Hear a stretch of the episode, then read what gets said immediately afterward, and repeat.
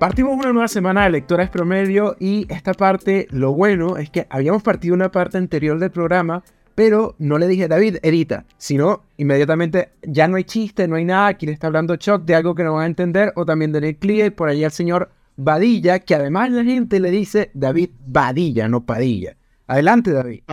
Padilla, David Padilla, Robadagua en las redes sociales o donde me puedan conseguir. Yo creo incluso que tengo un MySpace con ese usuario, pero bueno, ahí lo tengo. Sí, no, no tengo Padilla, estúpido. Ya, presenta a nuestro invitado, ya, y caiga. ¿Quién nos acompaña hoy? Porque siempre hacen lo mismo, siempre. Vamos a dejar mal a Daniel al aire.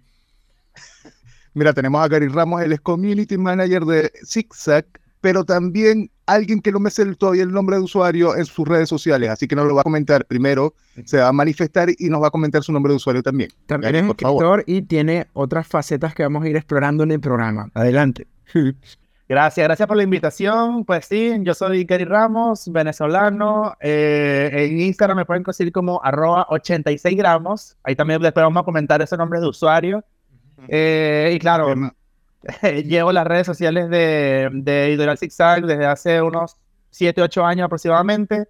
Y bueno, estoy aquí en Chile haciendo veras cosillas, así que genial de conversar con ustedes y de tenerte por acá, no, no con tanto frío. David, ¿qué tienes por allí en marketing? Vi que te encanta YouTube y que te va a quitar una de las partes de YouTube. Cuéntame. Pero ¿por qué me, me pones a hablar a mí de alguna noticia que me diste hace cinco minutos? por favor, Daniel. ¿Qué pasa con eso? Vas a seguir hablando, decíamos. Mira, otra vez. Me, me pasaste esa bendita. No, porque Moss todavía puede. No, esta semana no fue noticia Moss, pero por lo menos en YouTube el tema de que va a eliminar finalmente las historias. Y yo estoy, pero un poco consternado porque además el, el ejemplo que ponen para presentar como la interfaz actual de YouTube se parece a Instagram. ¿Cuándo diablos YouTube se está copiando también a Instagram? Instagram también se copió a no sé qué mierda para poder hacer esto. ¿Cómo, estamos, ¿Cómo caímos en esto? ¿Cómo terminamos en esto, honestamente? Pero bueno, tú, leíste la nota más que, compartirla, por lo menos. Solamente te busqué. No tiene miedo. Yo, y eh, ChatGPT, por favor, hazme el resumen de esta nota. Existe, bueno, simplemente eso va a partir desde junio o julio, va a estar por allí van a eliminar las historias que no sé si en algún momento alguien le prestó atención. Yo no le presto ya atención ni siquiera a las de Instagram ni a las de TikTok, honestamente. Pero después, ya va, pero... después dices que hay que escuchar el programa de lectores promedio y ver los contenidos que hacen. Qué horrible. No, lo más, lo más increíble es que LinkedIn también tuvo y Twitter también tuvo los feeds. No sé si recuerdan. muy fome las de LinkedIn. Era como trabajando aquí en el baño de la oficina. yo, quiero, yo quiero recordar, o por lo menos para hacer un poco de memoria, que estas historias comenzaron simplemente con Snapchat. Por allá, ¿alguien recuerda Snapchat también? Desapareció, se lo comió Instagram. Bueno, por allí también todo desapareció. Probablemente lo único que se pueda mantener medianamente hasta ahora han sido las historias de Instagram, en todo caso. Daniel, deja de tomar fotos para promocionarlo y coméntanos cuál es la otra noticia que tienes por allí. esta semana tuvimos el PlayStation Showcase y tuvo gente que lo amó y gente que lo odió. En lo personal, yo lo amé y de hecho... Parte entra, sí. Parte estoy empezando a pensar de, ¿podría comprarme un PlayStation 5 solamente por el Spider-Man 2 y el Final Fantasy? No lo sé, quédense y lo averiguaremos, porque creo que no, pero espero que no. Y bueno, fue una... Sí. ¿Mm? A mí me gustó, no, no, que del, por lo menos del showcase, me gustó este tema, me, me causó interés este tema del PlayStation Wii U, que es simplemente el accesorio del dispositivo para utilizar en casa una pantalla aparte. es muy triste. Es, literal, es demasiado. Switch. Pero lo peor es que solo te transmite lo que estás jugando en la Play. No puedes almacenar, no puedes. nada. Es, y es como, no sé, para usarlo en el baño, quizás o algo así, o no sé, ir a, vas a conserjería a buscar retirar un paquete y lo sigues jugando, porque además la batería dura de 3 a 4 horas y tienes que estar en el mismo rango de la PlayStation. Es decir, exactamente lo mismo de Wii U. Estamos hablando de como un paso previo a la Switch. Entonces estás insinuando que si te llega un, algo de, de, Chile Express, tú bajas mientras estás jugando Zelda, ¿verdad? no, se podría. Además, ahora que lo estoy pensando, no se podría, porque tiene que estar en el mismo rango como de 10 metros, una cosa así. Sí. Sí, va, y ahí se fue, se, fue a la mierda tu juego de God of War, por ejemplo. Yo no podría nada allí. Lo otro que, que, me pareció interesante al menos fue el Tyler de Metal Gear. Nunca recuerdo cuál es el Metal Gear Solid Snake. El 3. Mira, gracias, Gary, por el, el dato. En todo caso, me encantó porque además eh, TikTok se ha llenado como este tema de referencia, o por lo menos de ojalá que no quiten estas escenas. Yo ni recuerdo este bendito juego. O sea, me están desbloqueando el juego por completo en esa escena por escena. Entonces dice algo así que, que ojalá, ojalá recuerden esto. Eh, Hideo Kojima, por favor, recuerda esto. No sé qué más pueden pasar por allí. ¿Qué más tienes de noticias, al menos acá del tema de Mario? Tengo la, la anécdota de que justamente no pude ver el, el PlayStation Showcase en vivo, día laboral y ser adulto, pero me pasó que lo busqué de un stream que hicieron, no recuerdo la página, creo que era Level Up, y era tan insoportable que, que malo cuando la gente hace una cobertura y no sabe de lo que está hablando. Me, pa- me pasó que la persona estaba haciendo stream de todo esto y, y reaccionaba a todo lo que estaba viendo. Pero cuando le preguntaban de los nombres, literalmente aparecía Metal Gear y el título. Y él decía, ay, no sé cómo se llama, no sé qué es, no, no sé, está bueno. Y yo así, de hecho el tipo hacía chiste, uy, esto parece Jurassic Park. No, parece... Y yo, qué cosa tan nefasta. Y yo dije, espero que no sea el... eh, eh, le están pagando por esto.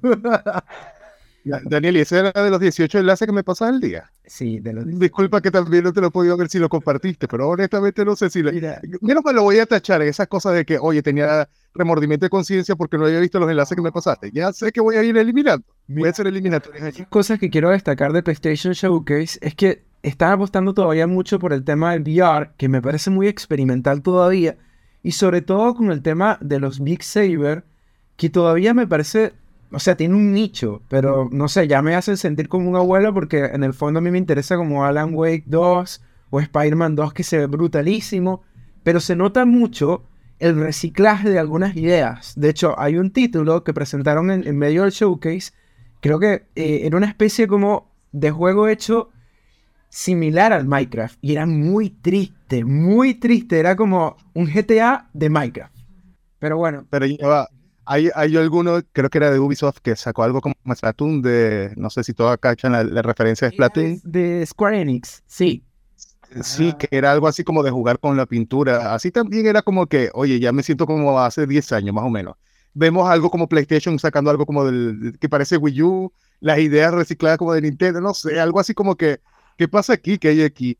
Hay algo que también me llama la atención, no sé. Pero bueno, No, en mi, en mi mente de mi mente de pobreza es VR todavía sigue vigente, ya tiene incluso una actualización. Y me parece que el dispositivo de PlayStation además es, vale más que la propia consola. Eh, Todavía tienen usuarios, tienen ah, apuestan por otra consola distinta que hay que comprar primero la consola original para poder hacer todo eso. No sé. Eh, eh, Es bastante experimental a mi modo de ver. Mire, y lo último, bueno, bueno. cerrar sería el tema de Assassin's Creed, pues por ahí también se mostró. Yo, en lo particular, me encantó el Assassin's Creed de Egipto, es una maravilla. Pero, por ejemplo, el que tiene que ver con el Odyssey es muy fastidioso. De hecho, tengo pendiente también el de los vikingos. Pero el problema con Mm. Assassin's Creed es que ellos reciclan y casi que le cambian la envoltura haciendo lo mismo. Pero bueno, no lo sé. ¿Tienen algo más con el showcase o vamos con Eso, eso es, o sea, también te quedas de Pokémon, lo mismo, exactamente la misma estrategia de Pokémon, un, un Pokémon al año, más o No, menos. no te quejes de Pokémon que en esta casa. si no me mandan a dormir al mueble, te recuerdo. Gary, ¿tú tienes, ¿tú tienes alguna consola? Actualmente sí, tengo una Nintendo Switch. Entonces, siempre me ha gustado Nintendo y siempre voy por ahí por esos lados. ¿Tienes, ¿tienes el Zelda también? Eh, eh, No, no, no. no tengo, tengo la, la consola, la tengo hace poco. He jugado a- algunos jueguitos Pokémon y me encanta Super Smash. Entonces, ese es el que tengo ahorita. Y bueno, algunos más clásicos, ¿no? El Mario Kart, cosas así. Eh, pero, pero no, me falta. Me falta Zelda, me falta el Mario Odyssey, me faltan varias cosas. Odyssey, una maravilla, lo vas a disfrutar. ¿Sí? Ay, yo qué- también la tengo. qué- ¿Qué tiene? Mira, ¿Mm? ya, ya para cambiar de tema acá, porque ya, ya terminamos con el tema de marketing, PlayStation y demás, pero porque tenemos de pop, ¿qué tienes por allí por temas de pop? Mira, esta semana terminó eh, Miss Maisel. Qué serie tan grande, de verdad. Si, de- si les gusta la comedia y las series bien escritas, yo diría que está en el top 3 de las únicas series buenas en Amazon. Porque Amazon no tiene Eh, muy, muy buenas cosas. pero- Sí, además, además mira, lo, lo rescato es porque yo no sé si lo lograste a ver, el capítulo de como una hora y 15 minutos, Eh, pero pasa súper rápido, súper rápido, y además, además eh, eh, el capítulo se llama Cuatro Minutos. Y esos cuatro minutos me parecieron eternos, pero además toda la tensión que había en el capítulo era estupendo. O sea, realmente toda la temporada, desde que ya no sé qué tan, tanto spoiler podría estar acá. Toda la temporada era flash, flash forward para indicar cómo le fue el futuro.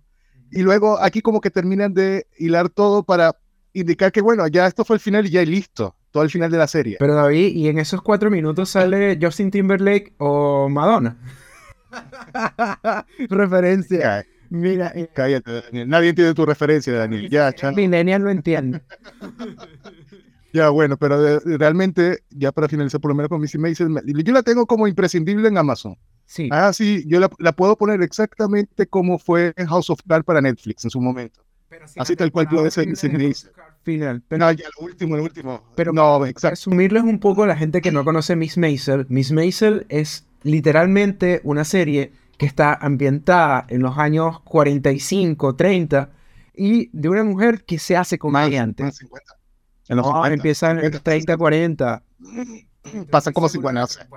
Y lo bueno es que tiene todo este tema feminista, tiene todo este tema de la sociedad y sobre todo del, de lo políticamente correcto para esa época y del rol de la mujer para la época. Creo que está muy bien trabajado a nivel de guion y eso por ese lado con Miss Maisel. No, y además, Daniel, lo que te comentaba era, y disculpa allí, pero es que si te pones a ver el final y luego hacen como un David de que, oye, voy a ver el, el pilot de nuevo, el primer capítulo, el tono es totalmente distinto. Claro, se ve como las diferencias de los personajes, cómo estaban desarrollados, pero es genial. Hagan, si pueden, bueno, y si no lo han hecho, vean el capítulo final y luego el primer capítulo para que hagan esa comparación de cómo están los personajes, cómo está construido allí. Es súper genial. Yo digo, con el primer capítulo ya a mí me compraron. Justamente le van a escribir a las 3 de la mañana David, vi el, capítulo, estoy viendo la serie. Qué horrible. Y respondo, es lo más increíble. Oye, yo estoy en lo mismo. Me gusta, le daría. Mira, por otro lado, eh, terminé Love and Death, que es una miniserie que estaba en emisión de HBO Max. Y diría que es una serie regular. De nuevo, destaco que eh, la actuación de Elizabeth Olsen es brutalísima y está basada en la historia brutal del asesinato con hacha Betty Gore en, eh, por, por parte de Candy Montgomery en Texas. Esto fue en 1980. ¿Qué destaco de la serie? El último capítulo es muy Stephen King. Muy Stephen King, necesitas tener estómago para verlo, pero igual pienso que es una serie regular para el estándar de HBO Max. Creo que se puede ver, se disfruta, pero eh, creo que viene un poco bebiendo de toda esta seguilla que se está haciendo de los asesinos seriales, de crear como esta mitología o, este, endiosar al, asesino serial. Y eso que me gusta mucho todo el tema eh, tétrico y de terror pero no es una serie perfecta en ese sentido. ¿Y ustedes vieron algo? Pero va. ¿Mm? Dame un paso, da un paso atrás. ¿Es una serie que tendría que ver sobrio? ¿O la puedo ver con un ramazote encima? No, la tienes que ver sobrio, porque generalmente, que yo recuerde, eh, el compadre solamente ve bien en París con, con Por favor, no, no, de tantos detalles, pero ya va, porque además yo tengo anotado por acá que esta semana tuvimos el estreno de La Sirenita. No hubo reel en las cuentas de Instagram de de lectores promedio sobre la sirenita, pero si hubo estreno y además tu trabajo tiene Kawin, yo quiero, yo quiero detalles jugosos sobre, el, sobre el estreno. que, que ya trabaja como... Yo quiero, yo quiero datos. Por favor, saludos a tu compañía, a tu empresa donde trabaja, porque además va a dar algunos datos aquí.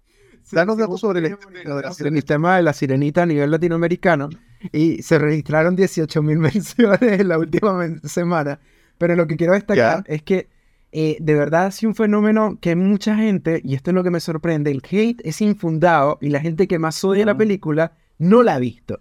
Entonces la gente que odia la película suele odiarla porque se meten con su infancia.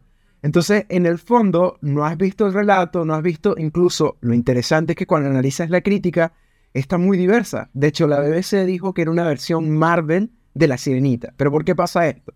Cuando lees todas las conversaciones o lees lo que dicen los usuarios, es una película donde tienes una Ariel más empoderada, una, una Ariel independiente y además no se deja. Recordemos que la sirenita ella, era muy ingenua y además eh, es una versión mucho más edulcorada para el Disney de esa época.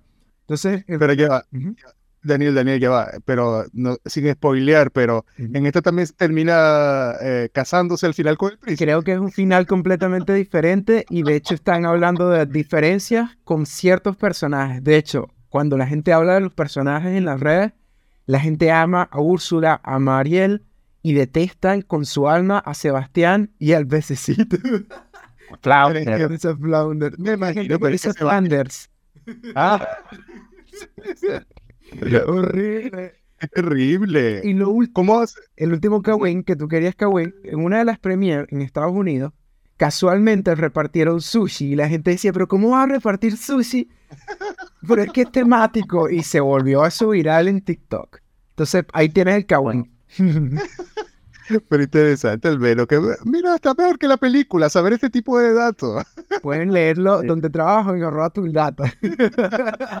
Muy bien, muy bien. Bien. Gary, Gary, ¿tuviste algo esta semana? Tú eres de películas y series. Mira, yo sigo a un tiktokero mexicano que se llama Javier Ibarreche, no sé si ya lo ubican, me encanta lo que hace, me encanta todo me lo que... interesa, no sé cómo se peina. Me interesa cómo se peina. ¿Verdad? ¿Verdad?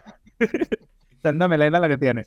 Ya, entonces, mm, oye, Javier Ibarreche fue el estreno también, la vio y comentó algunos detalles y de verdad lo que tú dices, Chuck, como que es infundado el hate que, que hay por ahí, la gente no ha visto la película y solamente porque es su piel, es su color de piel, ya la están tirando hate, pero dice que Hailey Bailey, creo que así se llama la actriz, ¿verdad?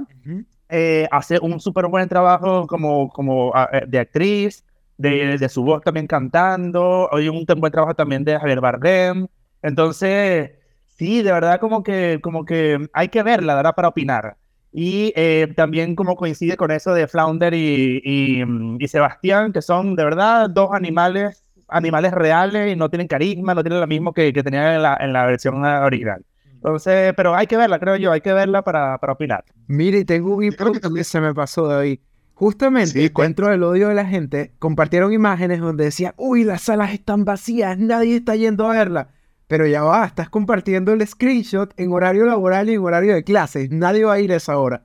Y además llegó temprano. Llegué, llegó temprano, mira, voy a tomar la foto y todo lo demás. O sea, por favor. o sea, era David viendo Anon 3. Día de estreno, además.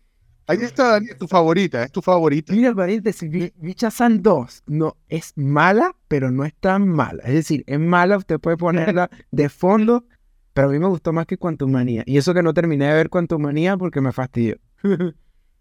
O sea, pero puedo poner en todo caso, voy a gastar ese tiempo, prefiero poner una carga en la, en la lavadora, en todo caso. ¿Qué voy a estar poniendo más ya al terminar la O sea, si, si tienes que ponerte a planchar, puedes poner 2. Con las repeticiones, lleva eso versus las repeticiones de Betty la Fea, por favor. O sea, ¿cómo hacemos? Hay demasiado. Todos sabemos que eres fanático. Ayer, paréntesis para este programa, ayer yo le estaba comentando algo laboral a David y me sacó una referencia de cómoda. ¿Qué es esto, por Dios? Es parte de la cultura pop. Mira, en alguna parte tú podrías mencionar también, por ejemplo, eh, la, la única película que tiene Lindsay Lohan por allí que es Mean Girl, Chica Pesada. Tiene tantos memes y tantas referencias y tantas cosas. En lo del octubre 3, el baile de Navidad, tantas cosas que tú puedes compartir. ¿Y cómo no lo sabes, Daniel? Por favor, tienes que verlo, tienes que ser parte. Mira. Tus tatuajes no deberían ser solamente del pececito de las Juanas en la nalga izquierda, por favor. También debería ser ese tipo de cosas. Mira, ya lo último a nivel de, de cultura pop, estoy leyendo esto y necesito mostrar en vivo qué maravilla, qué hermoso. Y ya, Ah, ahora, explícalo, explícalo a la como- persona que nos está escuchando en Spotify. con Mighty Quest de Apple TV. Es, si amas los videojuegos, mañana, mañana y mañana lo vas a amar, de verdad. Eso es lo único que puedo decir. Pasemos Ya, parte por mira, los que nos escucharon quedaron, pero bueno, está bien. Voy a ver al- algún video que nunca vamos a proyectar en las cuentas de, de me reposteas, por favor. Ay, Gary, Gary, te tenemos ya ahí abandonado, pero no te hemos olvidado. Gary, queremos bueno. hablar un poco también sobre tu trabajo. Además, primero voy a recordar un poco el trabajo de Gary. Para empezar por allí, te tenemos como Community Manager de Editorial Zigzag. Yo quiero saber Sí. primero. Además, ya hemos tenido a varias personas acá. No, este es el programa número 94 de Lectores Promedio. Pero, ¿cómo es el trabajo de, de, un- de una, de una persona, de un community manager? Ya yo sé cómo es el trabajo de un community manager, pero de una editorial. De una editorial. ¿Cómo hace, por ejemplo? O Mira. sea, ¿cuál es, el tipo, ¿cuál es el tipo de contenido que se generan allí? ¿Cuál es el tipo de feedback que reciben Ajá. acá en Chile? Hacen informes. Bueno, hoy sí. Excel. oh. Pero bueno, a todos nos toca. Todo lo que estudiemos, de, de alguna manera terminamos haciendo cosas en Excel. Así que bueno. Eh, Sí. Mira, la- eh, una de las cosas que me, que me pasó a mí es que, claro, yo vengo de Venezuela y yo en Venezuela estaba trabajando también en las redes sociales. Trabajaba más freelance, tenía varias cuentas al mismo tiempo y hacía cosas entretenidas con cosas más de turismo o cosas más de restaurante, más cosas así allá. Pero finalmente el trabajo sigue siendo el mismo, ¿no? Como crear estas comunidades digitales a través de las redes sociales. Entonces, mm, a través de un mismo tema o de algo que, les interese a este grupo de personas. Entonces, cuando yo llegué a Chile, yo empecé a buscar trabajo, justamente eso, porque era lo que me gustaba y lo que me motivaba, bueno, no sé, hacer más cosas creativas o cosas así. Entonces, bueno, yo empiezo a buscar y empiezan a salir muchas cosas. Uno recién llegado, 30 currículos al día, lanzando para todo el mundo. Ahí me dicen... 50. Ah, bien, que entonces fallo yo. Entonces, ahí hasta a veces me llamaba y yo no sabía de dónde me estaban llamando, entonces tienes que revisar mi Excel. Ah, me llaman de esto, ta, ta, ta. Ok, listo. Y en una de estas me llaman de, de esta editorial, voy, hago mi entrevista y toda la cosa, y bueno, finalmente, entre toda esta selección y tal, bueno, quedé. Entonces, ¿qué pasa? Una de las cosas es que, no lo sé si, si igual lo comparten, pero somos del Caribe, tenemos otra manera de ver las cosas, tenemos otra manera, no sé, de expresarnos y todo. Entonces, eh, al llegar acá me digo como un, un golpe así contra la pared por cómo eran como las personas que, bueno, que usuarios que manejan redes sociales acá y todo, que es un poquito diferente. Entonces, eh, empezamos a hacer un trabajo bien entretenido, quizás fuera de lo común un poco en Zigzag. Eh, somos, Editorial Zigzag, por si acaso, es una editorial chilena que tiene 118 años de fundación. Es la, la, editorial chilena más antigua que hay actualmente. Habrán otras editoriales más globales o más eh, de otras partes del mundo que también tienen representación acá, pero en Chile la más antigua es Editorial Zigzag. Entonces, antes ha sido como muy conocida por libros escolares, libros clásicos que los mandan a los chicos a leer obligados, ese tipo de cosas. Y poco a poco a través de las redes sociales y bueno, internet y todo, hemos tratado de, darle la cara, el vuelco a Zigzag. Tanto así que también ahorita están publicando cosas eh, juveniles, traen de afuera nuevos autores. Ese libro que tú comentas, Chuck, es Mañana y Mañana y Mañana, es un libro distribuido por Zigzag, entonces es representación de nosotros ese libro. Eh, entonces, estamos haciendo también un trabajo para llegar a un público más juvenil, un público más de que va a la librería y le gusta leer, no porque le obligan en el colegio a leerlo. Entonces, ha sido un trabajo bien interesante. Eh, hemos tenido, tenido alguna, algunos virales por ahí. Eh, hemos tenido, hemos compartido a veces memes y nos llegan después de, de regreso. Pero ¿por qué publicaste eso? Por cosas así. Entonces, una anécdota así es que, bueno, me gusta a mí eh, siempre eh, tener algo preparado para el Día de los Inocentes. Entonces, en una de esas, bueno, en un año dijimos algo así, mira, la saga tal de los libros, ya compraron los derechos y va a salir en película en dentro de dos años, algo así. Y todo el mundo se la creyó, no puede ser, ¿y dónde consigo más información y tal? Entonces, claro, yo, o sea, alojaba un GIF de algo así como eh, como de, te la creíste, como algo así, lo alojaban, no sé, en algún link y mira, aquí en este link está la noticia.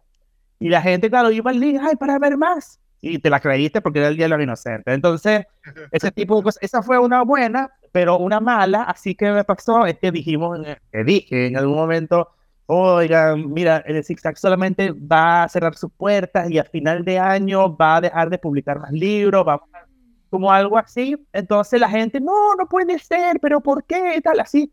Y tanto fue así que libreros, gente dueñas de librerías o cadenas así, llamaron al director general de ZigZag para preguntarle que por qué había pasado esto. Entonces, nada, el día siguiente tuvimos que publicar una gráfica diciendo, no, es un día de los inocentes y toda la cosa, no se la crean, tal, espero que hayan disfrutado su día de los inocentes. Y bueno, el, el reto cayó a pero podrías mostrar el engagement. mucho engagement, mucho engagement, eso sí. Pero bueno, quizá no, no el que esperaba el, el director general. Gary, dos preguntas en relación al tema de, de, este trabajo en redes con, con, la editorial. ¿Cómo ha sido el tema de trabajar con Bookstagram y colaboraciones? Y segundo, hablar también de cómo ha sido también de la mano de cómo surgió el viral de, de The Office, que fue un monstruo a nivel de red. Exacto. Bien, eh, mira, el trabajo con los Bookstagrammers eh, lo llevamos, lo llevo, bueno, desde que yo entré a ZigZag, ya venía alguien trabajando en esto muy precariamente o muy por encimita, y cuando yo llegué como que lo hice como, como de lleno.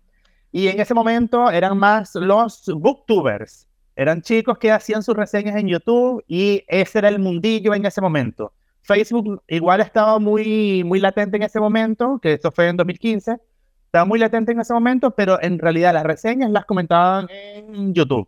Entonces, videos de 10 minutos hablando acerca de un libro, de todo ese tipo de cosas, eran ahí. Entonces, habían otros que tenían hasta, hasta blogs, tenían blogspot montados y todo, y entonces hacían sus reseñas escritas por ahí.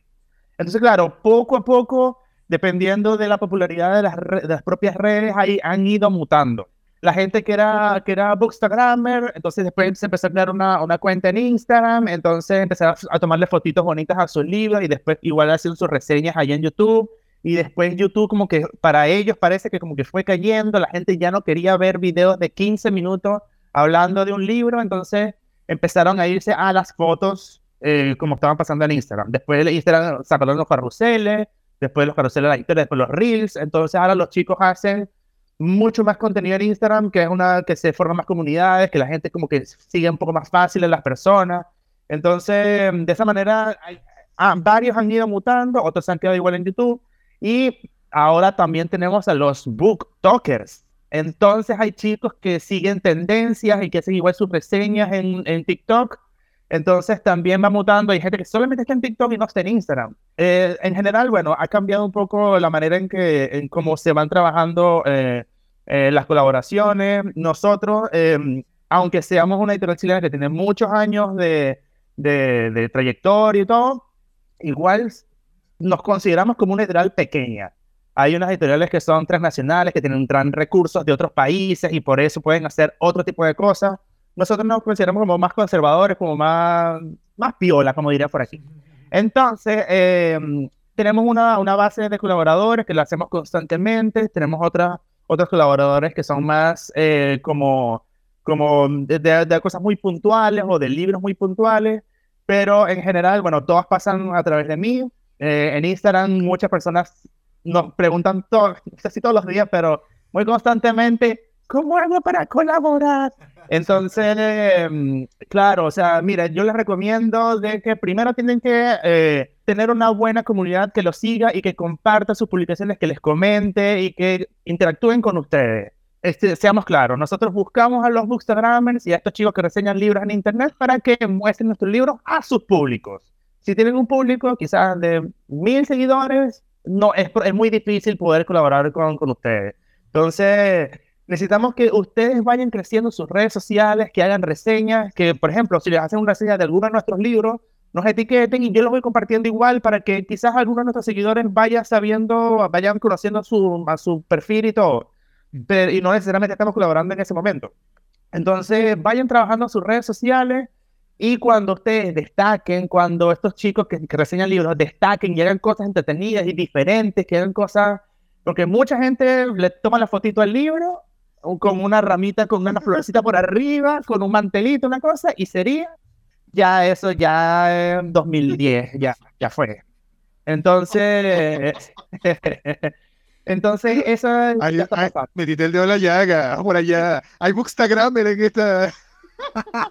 A mí no me dolió, pero quería preguntar dos cosas aprovechando que estás en el tema. Lo primero, hace un par de semanas o de meses habíamos entrevistado a otra editorial y una de las interrogantes que teníamos trabajando con redes es si tienen algún indicador para ver cómo pega cuando hacen colaboraciones. Es decir, miden de alguna forma si se, vende más un libro, se habla más de un libro, lo miden de, alguna forma de manera digital, a, manera de métrica.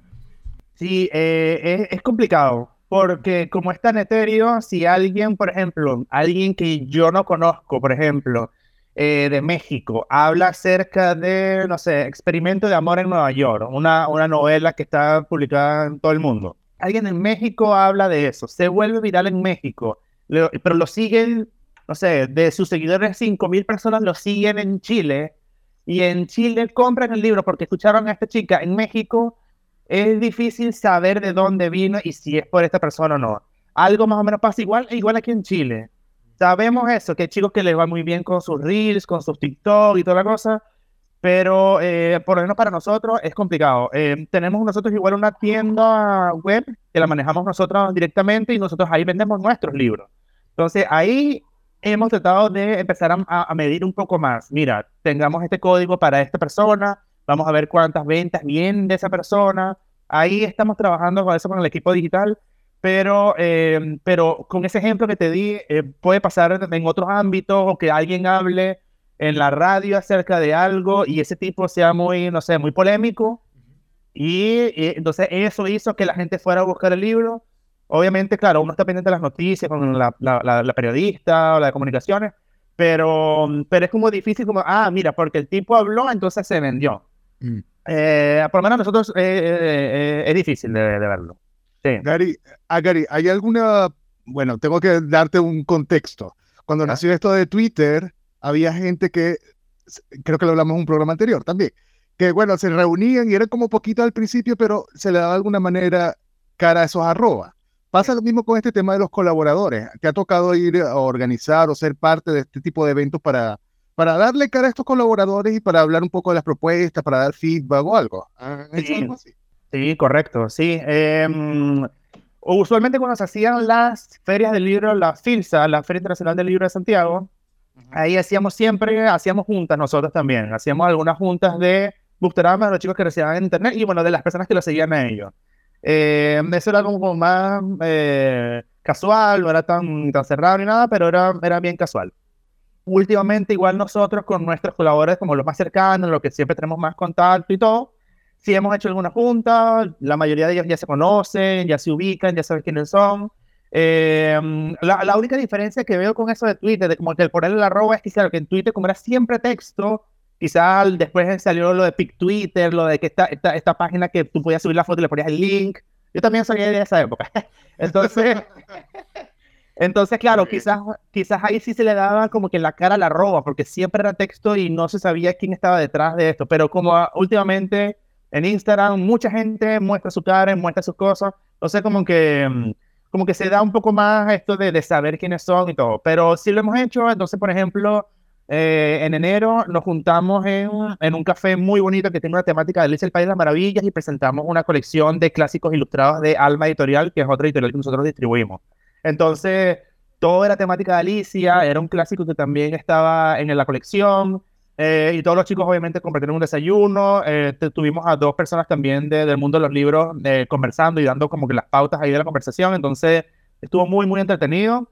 Hace poco hicimos uno en nuestra misma oficina, presentando algunas novedades de este semestre para, para los jóvenes. Entonces, entre eso estaba Mañana, Mañana y Mañana, estaba Experimento de Amor en Nueva York y Primera Cita, El Peor Mejor Amigo, que es otra novela juvenil que tenemos nosotros. Entonces, sí hemos hecho este tipo de cosas, lo juntamos. Eh, y una de las cosas que, que, bueno, que vamos a comentar ahorita más adelante, eh, que hay algunas ideas por ahí de, de nuevas cosas que, que, vamos a hacer también para abrirlo al público y para abrirlo ahí a otros chicos. Ya, entonces, bueno, para hacer a los, los bookstagrammers, yo creo que eso, crezcan su comunidad, hagan cosas originales, sálganse de lo, de lo común y cuando hagan cosas súper entretenidas, estén seguros de que yo los voy a contactar. Eh, cuando hagan cosas así, yo les voy a tocar la puerta, oye, mira, te queremos enviar este ejemplar, ¿podemos contar contigo? Eso. Porque mm, sí, eh, eh, es complicado eso, poder tener personas que, quizás no lleguen a un público que, al que queremos llegar y todo. Así que por ahí va. El, señor David no sabía que eran los bookstagrammers. Tuve que el señor Ay, cállate. Yo tengo que explicar yo. Tengo que explicar yo que un Bookstagrammer porque Daniel no lo hace. Este Mentira. por favor. Cuando hemos tenido en este programa, le dicen, bueno, te envío un ejemplar, David. David no, yo no leo. Ah, por favor, que claro que sí. Aquí tengo, todavía estoy leyendo a Leonardo Espinosa, nuestro invitado. Pero ya va, antes de que desviernes el tema. pendiente una pregunta, es que te callas. Mira, ah, una pendiente. Vamos a tener dos horas. ¿Cómo te ah, el, tema, el tema de los reels y de TikTok? Cuéntanos de que eso necesitamos la anécdota. Sí, sí, sí. Bueno, la cosa es que eh, yo con mi, yo siempre cuando quiero meter algo nuevo en ZigZag, primero lo pruebo yo con mis cuentas personales o con mis cuentas de, de mis, mis hobbies. Entonces siempre empiezo a probar estas cosas y después digo, mira, esto me está funcionando de esta manera, vamos, ¿quieren aplicarlo? Le digo a mi jefe, a la gente que tengo, a mi, a mi equipo. Les, les tengo que aplicarlo, vamos a ver qué tal nos va y todo. Entonces, bueno, una de esas era TikTok. Entonces ya yo tenía como mi cuenta de hobby con TikTok y todo, y también ahí tuvo un viral y bueno, empecé a, a, acumular seguidores por ahí. Entonces, ya también todo está pasando para TikTok, como que mucha gente está dejando de estar en Instagram, le gusta más lo adictivo que es TikTok de pasar un video tras otro, de quedarse a la risa con los bailes, con los sonidos y las, Los audios, todo. bailando. Como Claro, ¿Sabes el baile del perrito, los dos perritos? por De supuesto. Barbie, los perritos de Barbie. ¿Sabes lo que pasa? Pues claro, Claro. estoy contigo. Entonces, entonces a mí me fue bien en TikTok y, y dije, bueno, vamos a ver si podemos abrir una cuenta para Zigzag eh, de TikTok. Entonces, bueno, empezamos a hacer contenido, empezamos a hacer cosas, eh, pero TikTok tiene algo, a mi parecer, que mm, no sé si es que le pasa a todo el mundo, pero primero tú empiezas a crear contenido, empiezas a crear, a subir videos, tienes 50 vistas, después empiezas a tener 70 por ahí, y como que llegas a un momento y empiezas a ganar algunos seguidores orgánicos porque porque te empiezan a seguir por, por el- los hashtags que le pones o el tema que tú tocas, entonces empiezas a ganar algunas cositas, pero te mantienes muy bajo perfil. Y de alguna manera va a haber algún video que tú hagas que explota, que se vuelve viral y que de ahí te empiezan a seguir y empiezas a empezar a, a tener más visualizaciones en los siguientes videos. Entonces a mí me pasó algo con mi, mi, mi cuenta de, de hobby, donde era como una canción de, de Eminem que dice, so this is like a job for me, so everybody just follow me. Era algo así, eran 10 segundos y a partir de ese video me empezaron a seguir muchas personas. Entonces, eh, bueno, vamos a hacer entonces algo con, también con Zigzag. Empezamos a ver contenido acerca de libros, de literatura, recomendaciones, usando filtros de, de, de la misma TikTok y todo, y no pasa nada. Se queda ahí y no ha llegado al viral todavía, tranquilo, porque siempre me dicen, entonces ahí ahí un viral también como, ¿cómo te fue en TikTok? Y hay un Word Excel, a la gente le gustó mucho nuestros videos. Una vista, dos vistas, una cosa así. Entonces, a- de verdad, eh, a, los tres que estamos en marketing en estos momentos, nos gusta mucho The Office. Que nos vimos la serie, la volvimos a ver, cada vez que sale el clip del incendio y lanzan el gato para arriba, tal, encanta. Toalla. Entonces, entonces eh, hagamos un video de nuestra oficina. Entonces ya había gente que lo estaba haciendo. Este, este mismo con la cancioncita y mostrando la taza de café, mostrando, sacando la copia y toda la cosa. Entonces, dale, hagámoslo. Y como ya sabíamos cómo era la serie y las caras que ponían y toda la cosa, bueno, démosle. Invitamos a varias personas de la oficina también a, a participar y todo. Lo hicimos. Entonces, al principio, yo empiezo que, que empieza a tener los, likes y los comentarios de las personas que ya nos siguen orgánicamente, ¿no? Entonces, ay, qué buen video, ay, sí, gracias, ay, yo quiero estar, tra- trabajar en esa oficina, ay, sí, vente para acá. Y empieza a escalar. Entonces ya hay uno, ya tengo, uno tiene el olfato así como que, mm, tiene ya 1500 reproducciones en, en un par de horas.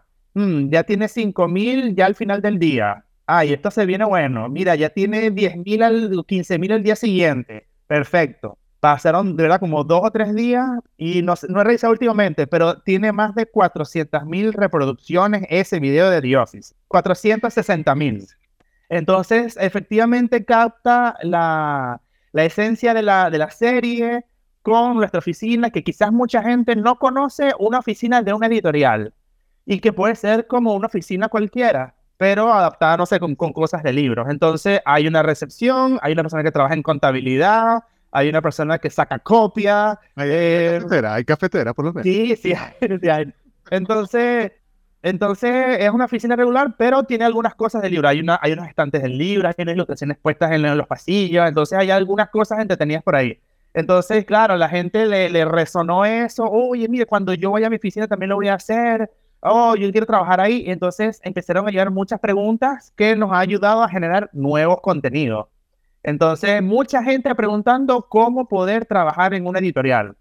Entonces, yo soy community manager, eh, soy licenciado en informática, pero trabajo en redes sociales y trabajo en una editorial. Hay una persona que es periodista y trabaja en una editorial. Hay una persona de contabilidad, otra de recepción y trabaja en una editorial igual. No necesariamente editando libros o trabajando, eh, ah, escribiendo los libros, lo que sea. Entonces, a partir de eso salió eso, como presentando un poco a las diferentes, los diferentes cargos que hay en Zigzag. Eh, otra persona preguntó, uy, quisiera ir a, a una imprenta, sería genial. O sea, fuimos a una imprenta también. Ahí salió la idea, ¿verdad? Sí, entonces a partir de ese comentario también fuimos a una imprenta. Y yo, por ejemplo, yo nunca había ido a una imprenta. En estos ocho años nunca había ido a la imprenta. Y bueno, se dio la posibilidad, teníamos un libro que estamos a punto de imprimir y todo, y fuimos. Y de verdad que es estupendo, es una cosa impresionante poder ir a una imprenta.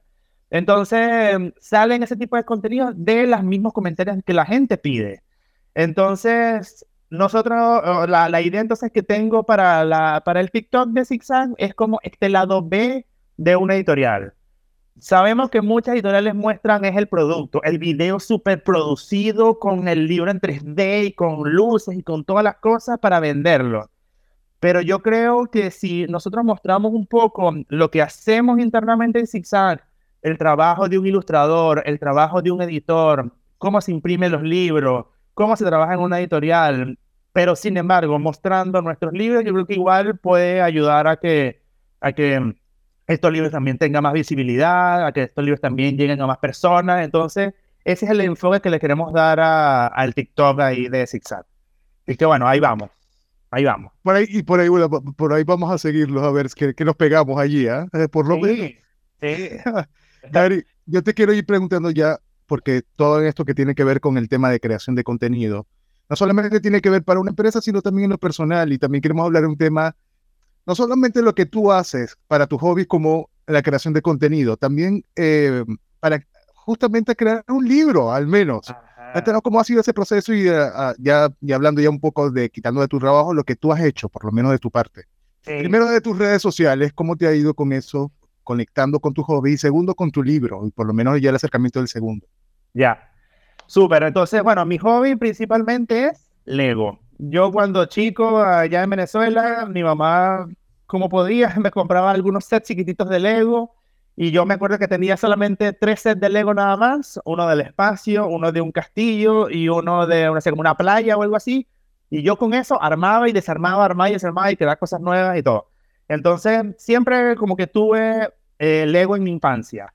Cuando llegó a la universidad, uno empezó a conocer chicas, empezó a conocer eh, eh, la bebida. Entonces, bueno, uno empieza a dejar algunos hobbies por ahí, pero ya cuando adulto lo volví a retomar. Entonces, em, eh, es una experiencia, bueno, genial poder reconectarme con estas cosas que yo hacía igual cuando, cuando chico. Entonces, cuando llegué a Chile, empecé a buscar como páginas o cuentas de Instagram que hablaran de noticias, de Lego, de novedades. Siempre yo seguía las de Estados Unidos, de Europa o algo así.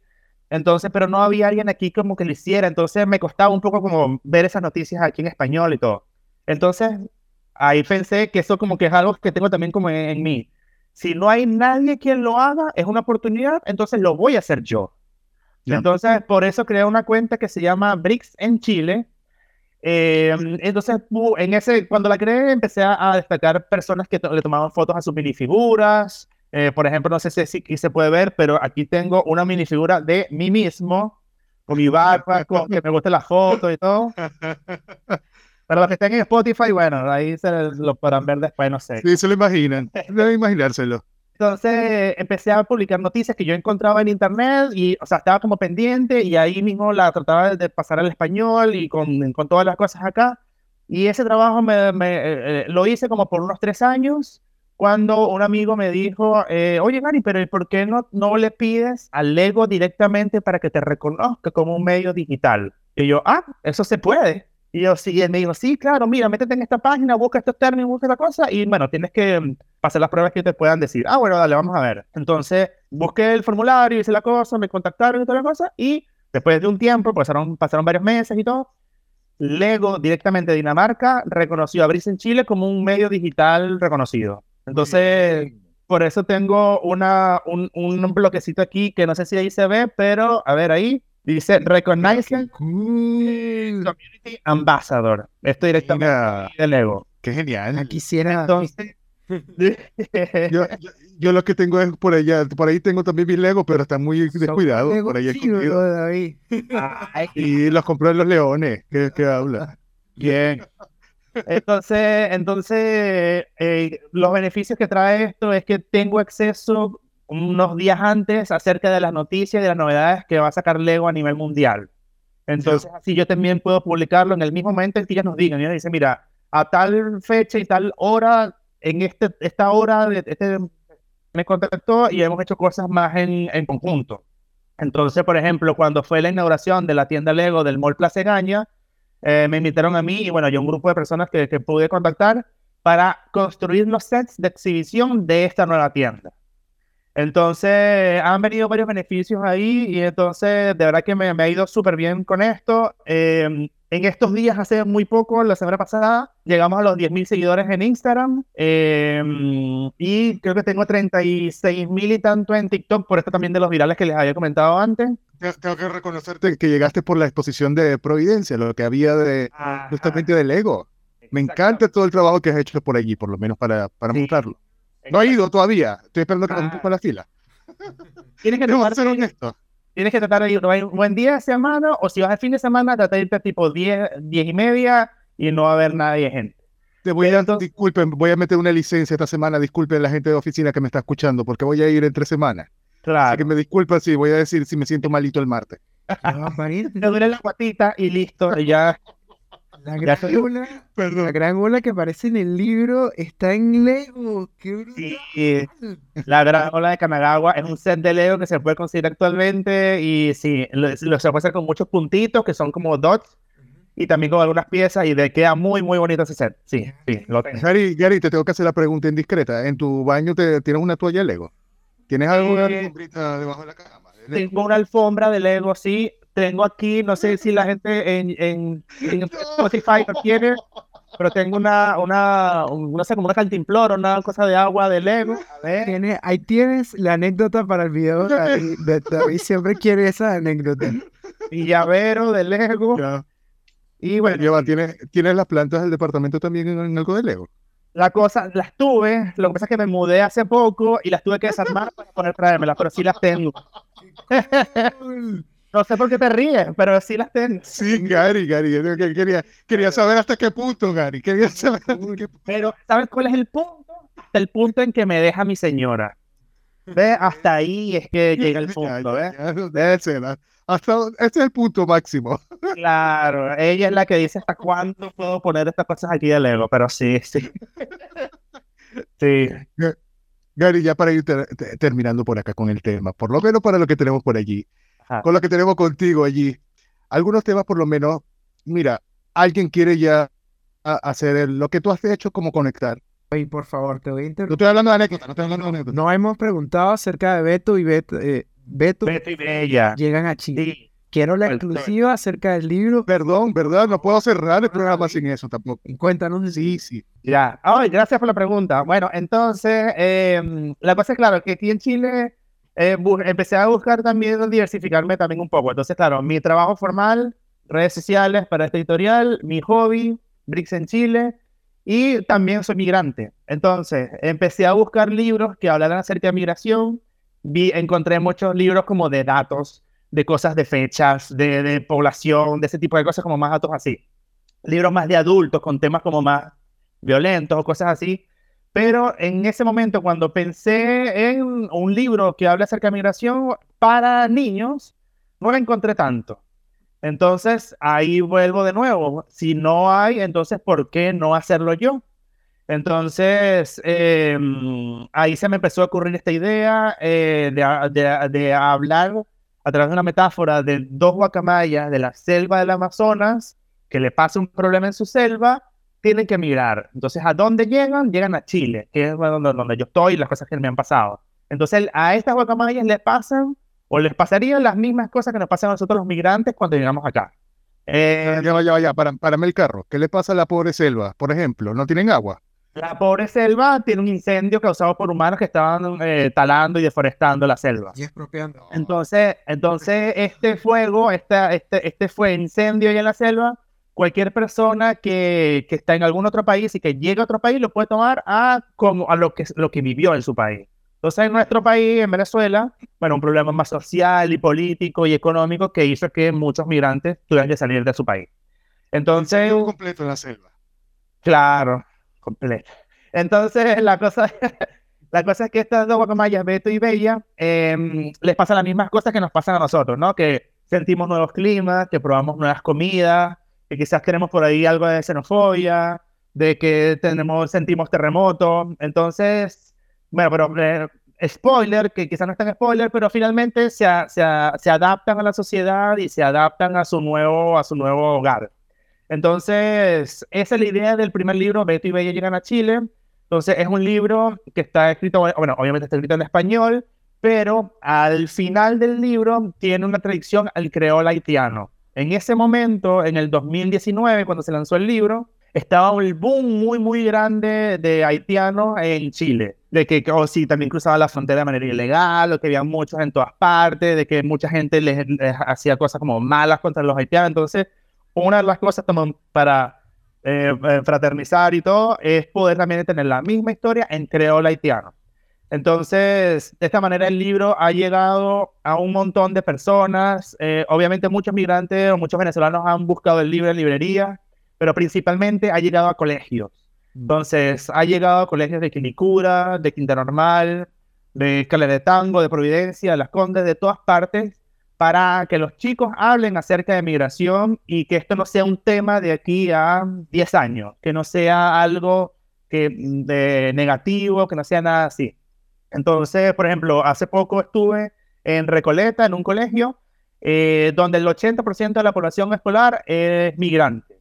Entonces, hablamos acerca del libro, los chicos hicieron un trabajo previo, las profesoras hicieron un trabajo previo con los, con los jóvenes, con los estudiantes, eh, hicieron actividades, pintaron eh, muchos guacamayos, entonces trabajaron mucho el libro antes y nada, cuando llegué, todos emocionados porque de verdad el autor que escribió este libro está aquí. Usualmente en los colegios como eh, se hablan de, de, de, no sé, de autores clásicos, que obviamente todos están muertos y remuertos, no, no tiene no, eh, los chicos no tienen como esa, esa, esa vista de que hay autores que están vivos y que pueden ir a hablarles directamente acerca de su libro, hacer las preguntas directamente de su libro. Entonces, fue genial esta última visita que, que tuve y bueno, entonces todo esto del libro em, ha tenido, ya va por la quinta reimpresión desde que se lanzó eh, y ha sonado tanto bueno, al principio también resonó mucho en, medios de comunicación, eh, como por el libro, por todo el tema y todo. Entonces ya la gente estaba pidiendo el segundo. Entonces ahí es que ya me puse a escribir el segundo, ya está listo, está en proceso de ilustración y eh, debería salir en julio la segunda parte que se llama Beto y Bella buscan al rey cóndor. El detalle es que en el primer libro la ilustradora nunca dibujó, nunca ilustró a un cóndor, siendo un animal muy típico y reconocible aquí en Chile. Entonces, eso me dio pie para hacernos la pregunta, ¿qué le pasó al cóndor? Tuvo la rota, tiene un problema, está enfermo, ¿qué le pasó?